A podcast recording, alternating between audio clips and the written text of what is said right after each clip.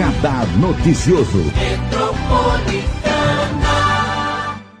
E hoje nós vamos falar mais sobre saúde, qualidade de vida e como está esse momento da pandemia do novo coronavírus aqui no nosso radar noticioso com o Dr. Luiz Botti. Ele é médico, além de médico é professor universitário e ele é especialista em cirurgias. Bom dia, doutor, é um prazer te receber. Bom dia, Marilei. Bom dia a todos os ouvintes que estão nos assistindo, estão nos ouvindo. E é um prazer sempre estar aqui com você para a gente colocar um pouco as nossas conversas em dia, um pouco dos nossos assuntos sobre medicina. Aí vamos falar um pouquinho. Vamos falar, sim, especialmente desse momento, né, dos casos de Covid no Brasil, que completam uma semana com, com uma queda significativa na média móvel, que é um momento importante aqui no país, né, doutor? E qual que é a sua análise, né? São menos 16%, apontando uma tendência de queda em todo o Brasil. É, essas últimas últimos dias, as últimas semanas, vem mostrando essa tendência de queda. Uh, eu acho que tem tudo a ver com a vacinação, essa vacinação que está extremamente acelerada. Né? Na cidade de São Paulo, se tudo correr bem esse final de semana, segunda-feira, todos estariam vacinados até 18 anos, né? 18 anos mais. Uhum. Uh, mas a gente vê isso que é, é a vacinação. Essa vacinação em massa a gente conseguiu barrar né, os casos graves, principalmente. Uh, um dado de ontem que todos os estados brasileiros, todos os estados, olha que importante, uh, tem menos que 80%. Apenas quatro estados têm média de 70% a 80%.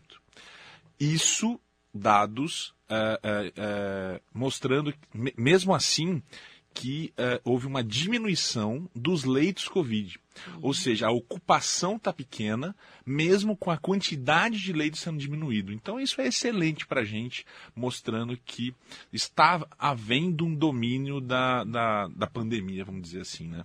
A nossa preocupação agora é a variante Delta também, né? Principalmente no Rio de Janeiro. Isso mesmo. Como que a gente, é, como que está essa preocupação?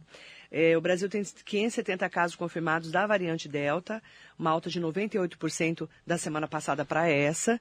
E é, as descobertas e as lições da variante Delta do coronavírus, principalmente no Rio. Mas uhum. estamos muito pertinho, né? É verdade, Marilene. Uh, na cidade de São Paulo são 149 casos, né? Aí podem perguntar, poxa, mas só isso? Será que é só isso mesmo? Não, com certeza deve haver mais, porque a gente depende, além da testagem em massa, do sequenciamento desse vírus. O que, que é a identificação? Então a gente tem que fazer aquela testagem, que é o do cotonete, e pegar essa amostra e fazer um sequenciamento genético e comparar com a, a, a variante Delta para sua identificação. O que é relevante é que essa sequência, essa variante Delta, ela já é comunitária. O que, que é isso? Por exemplo, uh, veio um viajante da Índia e entrou em São Paulo e identificou que é Delta. Vamos bloquear esse núcleo para não haver disseminação.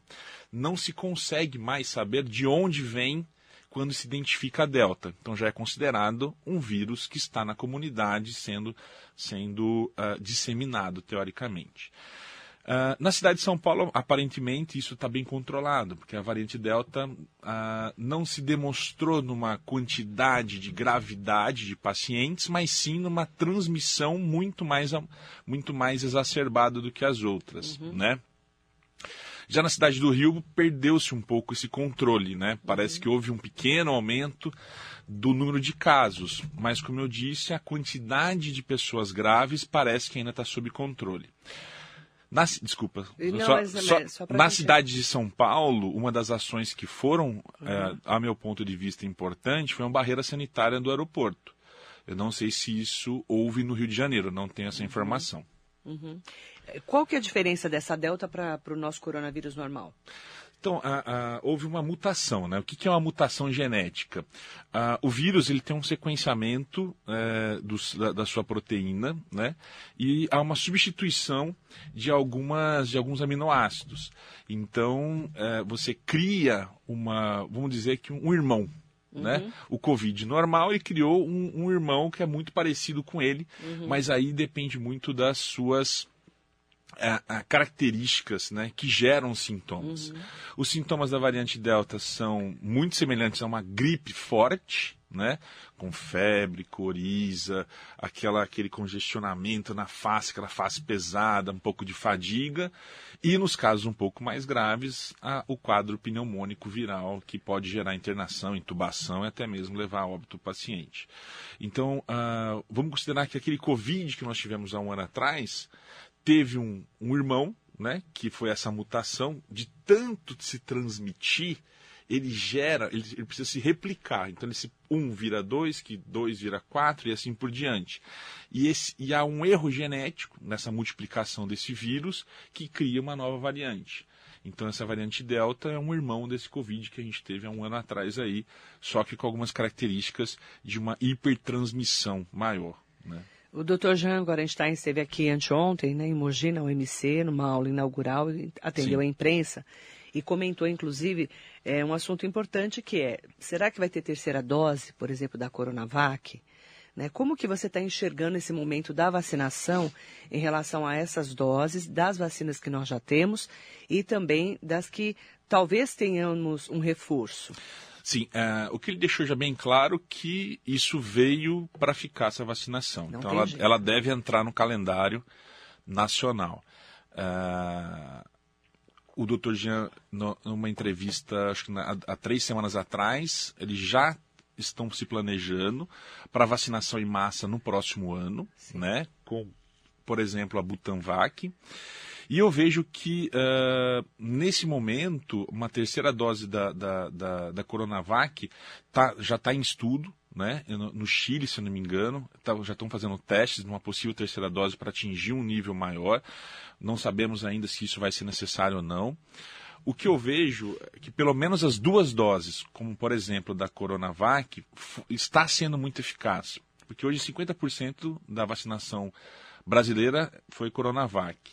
Na cidade de Serrana, né, tivemos números é, muito importantes, com diminuição de, de contaminados, diminuição de mortes, diminuição de, de, de, internação naquela cidade que foi completamente vacinada. Uhum. Se eu não me engano, na semana que vem deve sair o estudo da AstraZeneca na cidade de Botucatu, que foi uh, amplamente vacinada e na semana passada teve a vacinação em massa da segunda dose. Então, daqui uns 15 dias aproximadamente, já devemos ter um impacto importante na cidade de Botucatu. Uh, então, assim, estão. Existem trabalhos em evolução sobre a terceira dose. Eu acho que a dose de reforço anual veio, vai ficar, vai existir. Agora, se precisa nesse ano ter a terceira dose, aí eu não consigo te responder nesse momento. É, mas ainda nem o secretário de Estado da Saúde ainda não, não tem consegue, essa não tem essa informação. É. Existe essa, essa, essa tendência. Sim. Não sei se para esse ano, mas que para o ano que vem com certeza vai haver. Agora, doutor Luiz Botti, é, muitas pessoas têm perguntado, né? O, o ator Tarcísio Meira, de 85 uhum. anos, foi diagnosticado com Covid. Ele é a esposa, né? Entubado, é, mas a Glória Menezes está melhor. Está melhor. No, mas ele está entubado numa UTI, né? Na unidade de terapia intensiva. A Glória Menezes foi internada, mas o quadro evoluiu bem, com menos gravidade. Ele tomou duas doses da vacina. E por que, que ele está entubado? Vamos lá. Ah, não existe vacina que proteja 100%. Não né? existe. É, não existe nenhuma vacina que proteja 100%. Ah, de pessoa para pessoa, você vai ter uma reação daquele, da, da, da, daquele vírus, né? Então, assim, uh, o normal, uh, uh, o índice de proteção, da, por exemplo, da Coronavac, se não me engano, acho que foi de 98% a 95% para doenças graves. Então, algumas poucas pessoas, infelizmente, ainda vão evoluir provavelmente por não ter uma, uma criada quantidade de anticorpos adequada. Ou uhum. seja, ah, será que se ele tivesse tomado vacina 1, 2 ou 3, ele estaria nesse, nesse caso? Nós não vamos saber responder. Mas provavelmente qualquer vacina que ele deveria ter tomado, ele ia ter a mesma reação. Porque o problema não foi da vacina. Eu vejo que o problema é do corpo do, do, dos pacientes. Então, uhum. poucos pacientes não vão ter uma reação adequada da vacina com a criação de um número adequado de anticorpos, ou seja, da proteção individual, uhum. que quando há o contato com esse vírus tem uma resposta diferente. Tem vários ouvintes conversando aqui com a gente no Facebook, no Instagram, no YouTube, internautas, para falar com o Dr. Luiz Botti. Pode mandar suas perguntas, tá? para Marilei Schiave, Facebook, Instagram e YouTube, também no nosso WhatsApp 945452690, no nosso telefone 47992888. É um momento da gente esclarecer nossas dúvidas também em relação a esse momento da pandemia, né? Um ano e meio de pandemia, Estamos com a vacinação aí bombando. Daqui a pouco nós vamos falar do retomada das cirurgias eletivas e também dos atendimentos das outras doenças, né? Porque muitas pessoas falavam assim para mim, Marilene, mas não tem só Covid. É isso aí. Cadê os infartos? Cadê os infartados? Cadê o pessoal com câncer, infelizmente, é né? E o próprio doutor Jean Gorenstein, quando esteve aqui em Mogi anteontem, ele falou que muitas pessoas deixaram de se tratar com é medo verdade. da pandemia, medo do coronavírus, né? Sim. Então daqui a pouco nós vamos falar desse ponto. Antes nós vamos falar com os nossos ouvintes internautas, o Hugo Marques, a Celene Furlan, Mali Guimarães.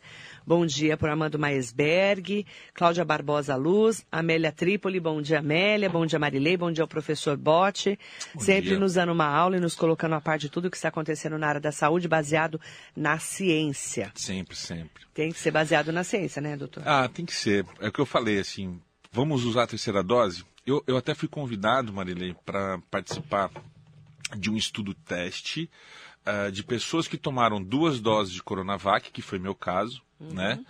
Para tomar uma terceira dose de uma outra empresa. Né? Uhum. Né? É um estudo que está acontecendo na Unifesp. Você participou? Não, é, não participei. Não. Eu, eu, eu, eu, recebi esse e-mail de convite e coloquei que eu estou à disposição. Posso participar, sim, e só não recebi ainda a data dessa. Você seria uma das cobaias? Eu seria uma cobaia. Ai, que legal. Eu seria uma cobaia. Não tem medo, doutor? Não tenho medo, não. Da Coronavac eu é. participei. Né? Eu, eu fui voluntário inicialmente, mas lá na frente, na hora da vacinação, como eu não tinha, eu não fazia parte das, das terapias intensivas de Covid, que é aquele médico que está extremamente é, é, em contato com o vírus, eu fui excluído do, do, do estudo. Então eu não tomei a, a Coronavac pela, pela, pelos estudos que estavam acontecendo em São Paulo, mas sim na hora da, da vacinação normal do calendário. Uh, e aí eu me, me propus, posso ser cobaia sim. Respondi um e-mail, Estou uhum. à disposição, se, se, se, se eu for elegível né, ao estudo, uhum. eu quero participar sim. E aí seria, você tomou duas da Coronavac? Tomei duas doses da Coronavac, é, vão ter três braços o estudo, uhum. né? Um placebo, que é um, vou injetar nada, né? nada. Né? Vou injetar Pfizer e a outra é AstraZeneca. AstraZeneca. É, pra, como, como se tentar ser um plus. Então eles devem colher uma quantidade de anticorpos, né? É, antes da, da, vacinação da terceira, dessa terceira dose, e depois de alguns dias devem colher novamente e vão, vão ver o nível de melhora de anticorpos. A gente não falava muito sobre placebo antes dessa história de. Né? É. Eu, eu não que falo muito com médico, que eu sei bem como funciona a testagem de vacina e de medicamentos. Sim. Mas a gente não falava muito de placebo, né? É, explica a importância de, de dos estudos uhum. terem né, essa, essa dose de nada.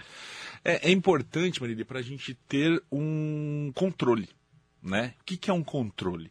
Uh, você tem que alguma, algum parâmetro de comparação. Então, quem toma a dose placebo, você vai falar assim, poxa, esse cara saiu prejudicado no estudo. Na verdade. Mas ele não sabe que tomou placebo. Ele, ninguém sabe. Ninguém é, sabe. é o que se chama-se duplo cego. O paciente não sabe o que tomou e nem o examinador sabe o que tá, tá, tá, está vendo. Então ele não, ninguém tem essa informação. Essa informação é apenas de algumas pessoas que não pode cruzar, que, porque senão tem que comandam um viés, o estudo. Que comandam o estudo, né? Então o placebo é um controle. Poxa, uh, qual, qual é a quantidade mínima de anticorpos? Qual é a quantidade mínima que o paciente pode ter sintomas? Então esse é o placebo, é aquela linha de placebo, a linha de controle. Então quem tomou por exemplo, nesse estudo que eu estou comentando, a, a Pfizer a, teve a mesma quantidade de sintomas que o placebo? Sim. Ah, então não, não teve por que tomar essa terceira dose. Não. Quem tomou Pfizer melhorou bastante a quantidade de sintomas, melhorou um nível grande da quantidade de anticorpos comparado a quem tomou placebo, que era nada, que é teoricamente apenas duas doses. Uhum. Então esse tem, é, tem, que ter esse controle. Bem né? interessante isso.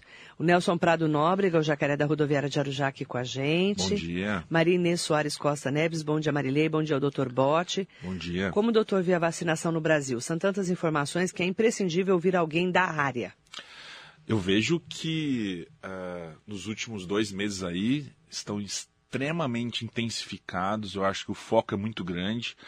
Como eu disse em São Paulo, uh, hoje, se não me engano, sou, é 23 anos em São Paulo, na cidade de São Paulo, né? Uh, uh, aqui em Mogi ontem eu passei em frente ao, ao, do lado do Cobal ali na, na, na Proiper. Proiper. Proiper. Era 9 horas da noite, fila de carro em vacinação. Então eu acho que entendeu-se o que precisamos nesse momento, que é a vacinação em massa. Então, há necessidade de, de todo mundo ir se vacinar conforme as idades. Sim. Nesse final de semana vão ser 36 horas ininterruptas na cidade de São Paulo para vacinação, né, para terminar e conseguir atingir a meta de 18 anos, como o Dória prometeu até o dia 16 de agosto.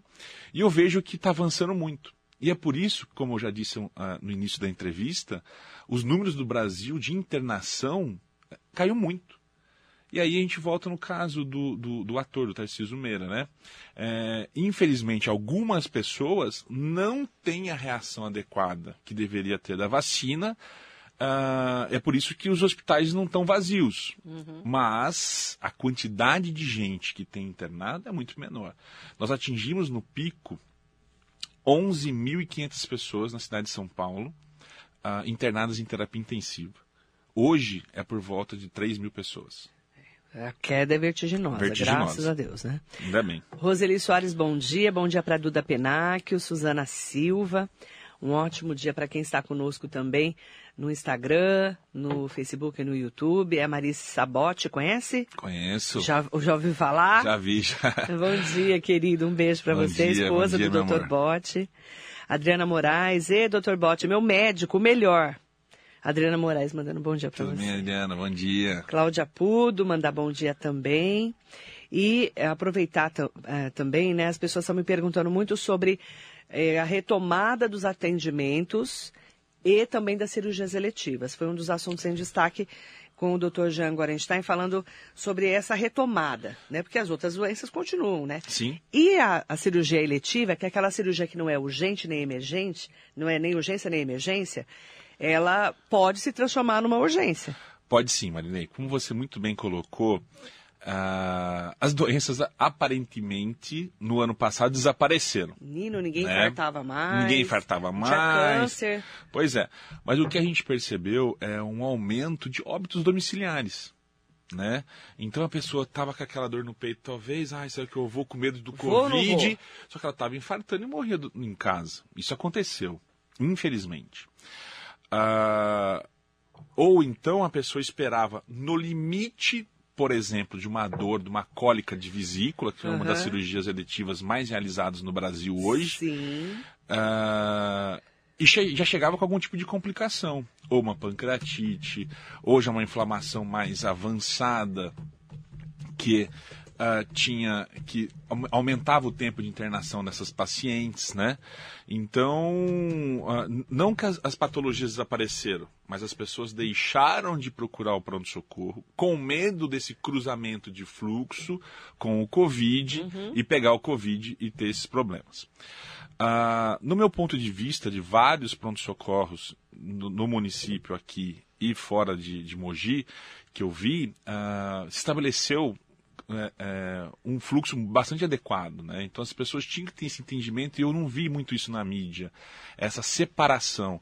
Olha, pode vir no pronto-socorro, se você precisar realmente. É óbvio né, que aqueles que a gente chama de atestadites, né, que poderiam é, é, não, não ter necessidade de um atendimento médico de urgência, mas muitos procuram pronto-socorro. Uhum. É, esse sim não, não, não tem necessidade, mas as pessoas que há necessidade de procurar um pronto-socorro, hoje está muito bem dividido. Inclusive nos hospitais de Mogi, por exemplo, no Hospital Santana, está muito bem dividido. No Hospital Santa Maria em Suzano, o fluxo é bem adequado. Né? Então, a, a, a, não tem esse cruzamento importante. Então, Pessoas não Covid, é, numa, é num setor. Pessoas que têm sintomas respiratórios, quaisquer, estão no outro setor. Aí sim, pode ser Covid ou não Covid, mas aí não tem o que fazer. Aí, já que eles têm sintomas respiratórios, vão ter esse cruzamento de fluxo. Mas o, o importante é que as pessoas voltem para né, os atendimentos. Ah, sim, sim. Não é, doutor? Sim, com certeza. Se você tem alguma patologia que você descobriu... Lá, uma ou... hérnia hérnia, vesícula, uma pedra na vesícula, vascular, isso, varizes nas pernas, sim. isso, uh, problemas urológicos, cálculos renais que não, não, não são urgência, né, que está sem dor, mas precisam ser resolvidos, é, a, a parte ginecológica, voltar tanto a mulher quanto o homem ter um segmento ambulatorial, né, de rotina, que precisa ter isso, né? Nós precisamos retomar a nossa parte preventiva, que é muito importante na medicina, a parte preventiva. Consultas de rotina, a mulher na parte ginecológica, o homem com o urologista, ou até mesmo é, com o seu gastro para cuidar da sua gastrite, uh, o, o, com vascular para cuidar da, da, da, das varizes e tudo mais, uhum. para que não deixe essa doença evoluir de uma forma importante, né? Está tendo no, no, no município, né, no, em todos os hospitais que eu trabalho, já um, uma readequação dos ambientes e uma retomada importante das cirurgias eletivas. Então, muitos hospitais é, utilizaram o centro cirúrgico como terapia intensiva, né, como UTI para colocar esses pacientes Covid. E já está tudo liberado, Marilei. Uhum. Estão todos liberados, funcionando 100% novamente para atendimentos e cirurgias eletivas. Então, estamos num momento de retomada importante. Precisamos retomar, porque às vezes a cirurgia não era urgente, depois Sim. de um ano e meio, pode virar uma urgência Sim. e o quadro se agravar, né, doutor? Sim. Você é cirurgião, sabe o que eu estou falando é melhor verdade. do que eu, inclusive, é verdade. óbvio, né? É, uh, o que a gente tem percebido nesse momento, né, no último mês, que antigamente a gente fazia cirurgia de vesícula e assim, tinha indicação, porque tem, tem a pedra na vesícula, e era uma cirurgia mais tranquila, porque a pessoa teve menos crise. As cirurgias, nesse momento, aumentaram o tempo cirúrgico pela quantidade de inflamação que a gente encontra hoje. Ou seja, o, o paciente sofreu nesse último ano de dor, de dor. E não procurou atendimento. E agora a gente está vendo operar ele agora com a sequela do que ele passou. Uhum. De tantas inflamações, piorou muito para a gente na cirurgia, porque a gente encontra um processo inflamatório muito maior nesse momento e piora bem para a gente no momento, no ato cirúrgico, né, aumentando o tempo cirúrgico, até mesmo algum tipo de complicação, como por exemplo sangramentos. Então, inclusive, é, falando de Mogi da região do Alto Tietê, essa foi a minha pergunta para o Dr. Jean Gorenstein, secretário de Estado da Saúde, anteontem na UMC, foi sobre a retomada dos atendimentos e cirurgias eletivas. Sim.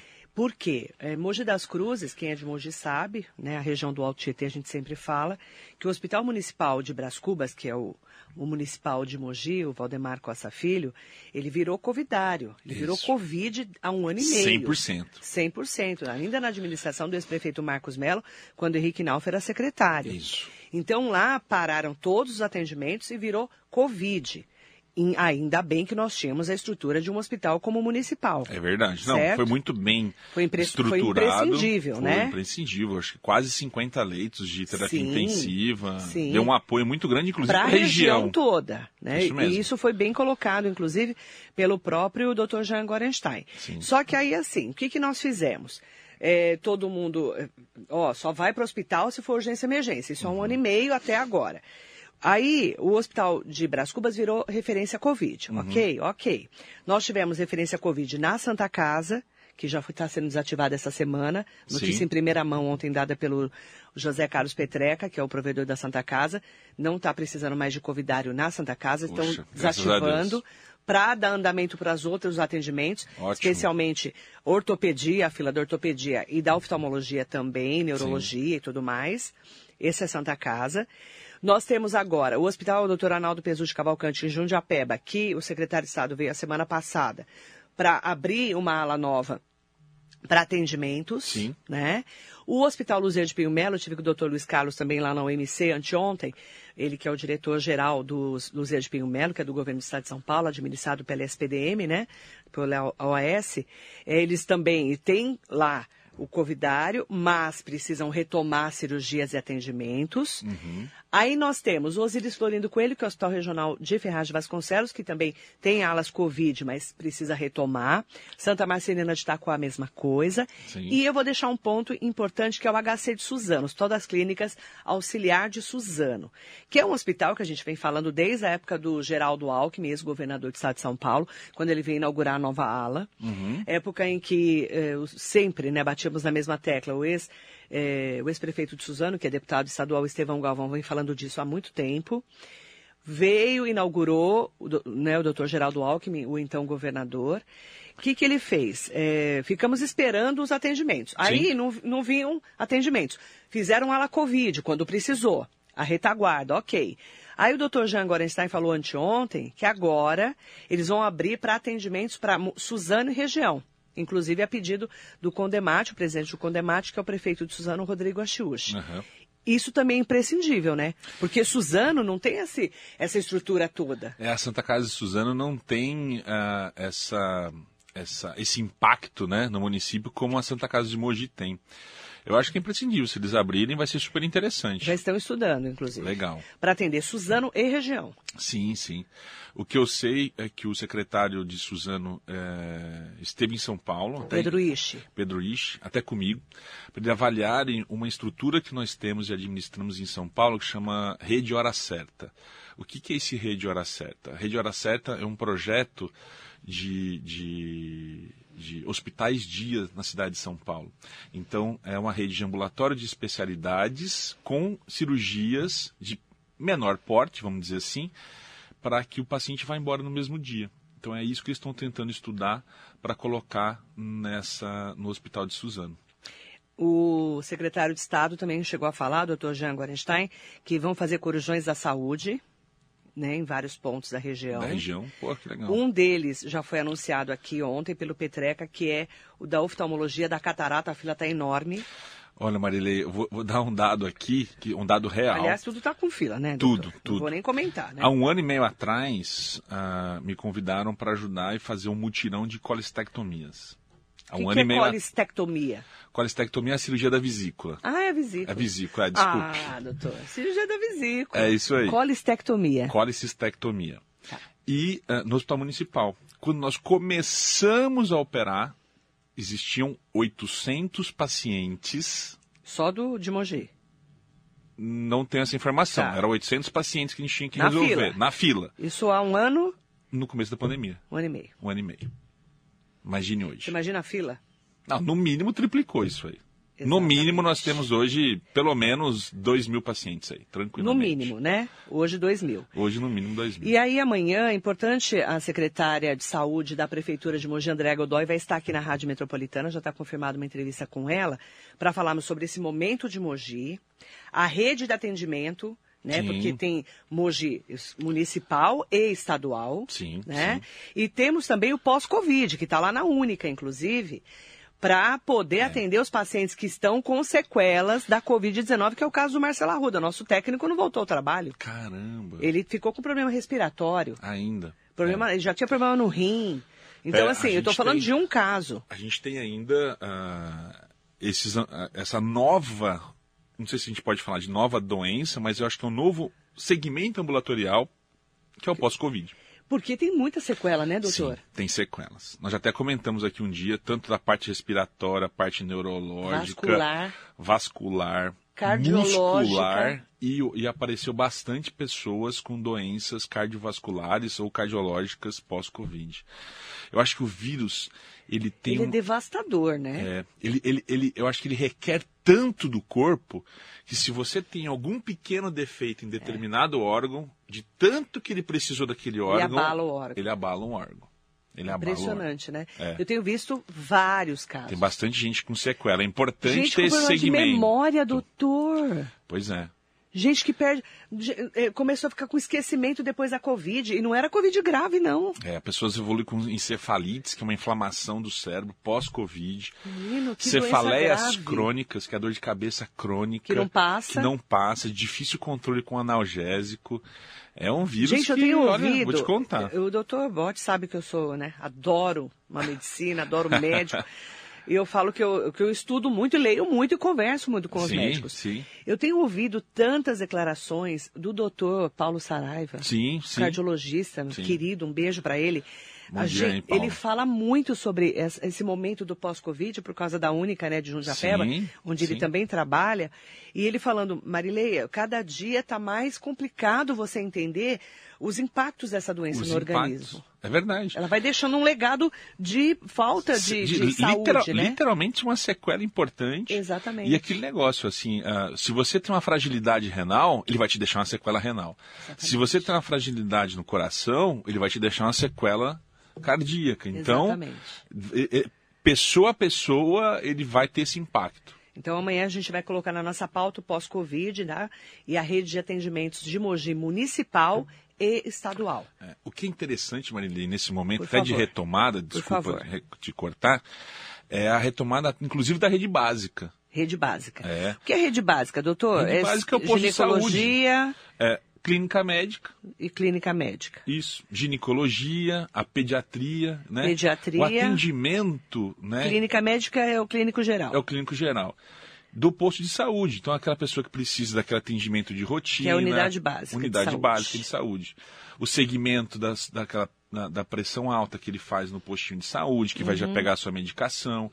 Então, a retomada desses atendimentos é importante. Mesmo porque com essa retomada você tira também aquele público da UPA Da UPA e do e pronto-socorro. do pronto-socorro. Isso mesmo. Lembrando que o Luzia de Pinho Melo fechou as portas, né, para que não fosse urgência e emergência. Isso, E 100% isso sobrecarregou também a Santa Casa, o pronto-socorro da Santa Casa, Com que o certeza. Petreca falou aqui ontem, e as UPAs. Então eu Sim. quero saber também sobre as UPAs amanhã, que são as unidades pronto atendimento, que são administradas pela Prefeitura de Mogi, Sim. através de organizações sociais. O Luzia atendia, ah, posso até estar enganado, mas em torno de 15 mil pessoas mês.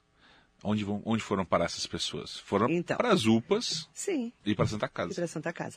Manda bom dia para Cláudia Pereira Bondanza, Mariso Meoca, Augusto Oliveira, bom dia, Lu. Bom a dia. Estela Mara Moura Lima diz assim: Bom dia, tenho dores insuportáveis nas pernas, me incomoda muito. E aí, Estela, eu vou te fazer uma pergunta: você teve Covid ou não teve? Né? Sim. Porque se você teve Covid, É, é- ela vai- pode ter dois problemas. vamos lá. Vascular, pode estar causando isso, mas insuficiência, né? um defeito nas veias. E ah, muscular, uma mialgias, né? Ela pode estar tendo dor do próprio músculo. O vírus. Ela teve Covid. É, então. O eu vírus já matei a charada. Já, então. O vírus, ele deixa esse defeito na veia. Então, essa dificuldade de tirar o sangue das pernas causa essas dores, Sim. né? Aí é interessante ela procurar um colega cirurgião vascular. ah, E ela tá com. Eu, eu tenho a impressão que você está com sequela de Covid. Provavelmente. E a perna, eu tenho ouvido muita gente reclamando das pernas. Eu tenho uma doutor. conhecida no interior que, que teve, foi pós-Covid e ela ficou 60 dias com dificuldade de andar. Nossa. Então ela teve uma sequela neurológica. Ela Neurológica. ficou sem força nas pernas.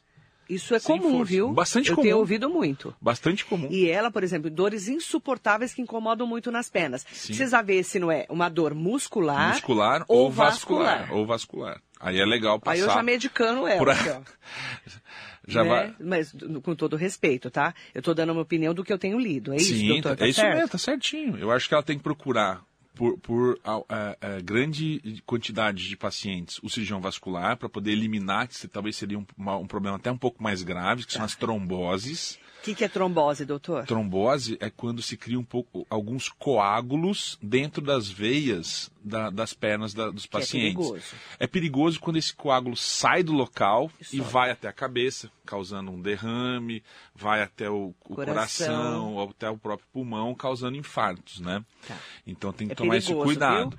E se ela está com dor, tem que procurar uma ajuda médica. Estela, tem que procurar ajuda médica. Ainda mais Isso que você aí. teve Covid. Isso mesmo. Tá? Que ela tem E não sequela. importa se foi leve ou não, porque a gente tem visto casos leves que as pessoas têm muitas sequelas. Sim, sim. A- a- a- o problema é pós-Covid. O Covid, não importa se teve toda a complicação ou se teve uma doença mais leve. Mas a sequela o vírus pode deixar. Tem que ter um acompanhamento. Com certeza. Em todas as cidades vai ter que ter esse pós-Covid, tá? As Toda, cidades que não tem. Isso está programando. É, isso, cidades isso- que não tem já tem que se programar, já estamos avisando os prefeitos aí. É isso aí. Né? Mogi rede- já toda, tem. Toda a rede pública está se programando para isso, para poder fazer esses atendimentos pós-Covid. Alguns lugares até com telemedicina. Eu achei super interessante esses projetos de telemedicina para que haja uma triagem, como a quantidade de paciente é grande, haja uma triagem. Veio para ficar. muito veio pra É, ficar. Eu gosto muito da telemedicina. Porque Acho ela, que ela te dá um norte, né? Te dá um norte. Por exemplo, a Estela está falando assim. O que nós estamos fazendo com a Estela é uma telemedicina. É uma né? telemedicina, Estela. É. Com o Dr. Bote. É claro que eu sou uma leiga, né? A Estela tá falando assim: estranho é acordar com essa dor com as pernas descansadas. Você vê, ela acabou de acordar e tá com dor. Então, mas Não é normal. Não é normal. É uma característica de porque geralmente quando a gente dorme fica é, fica uma maior estase do sangue, não se movimenta tanto. Você A tá gente- descansando. Isso, né, quando a gente doutor? movimenta, a gente anda, a musculatura se mexe e a gente e a, e a panturrilha, né, tenta tirar esse sangue. Quanto maior A tempo, batata da perna. a batata da perna, isso. Então ele tenta tirar e movimentar esse sangue. Aonde ficar muito tempo deitado, aumenta a chance, fica ruim. E é legal a telemedicina porque ela te dá uma, uma direciona, um Vo- Você consegue orientar, né? Isso. É, é, é, Ó, eu isso acho daí é melhor você vir fazer uma, vir fazer uma consulta pessoalmente. É isso aí. Isso aí. É, ah, eu tô essa é com dor de cabeça, eu tive Covid. Quantos dias você está com dor de cabeça? Que dor de cabeça é essa? Isso, você tem esse, esse primeiro impacto com o paciente, vê o que ele tem, como se fosse uma triagem mesmo. Então você consegue resolver bastante coisa pela telemedicina. Sim. Acho que a telemedicina tem uma influência muito grande nos retornos, né? Então você teve uma primeira avaliação presencial, o médico te examinou, né? Que hoje tem que examinar. Hoje eu fico, eu fico revoltado quando chego para o paciente, ele vem com um diagnóstico, mas alguém pôs a mão em você? Ah, Isso nem vem ao caso muito, né?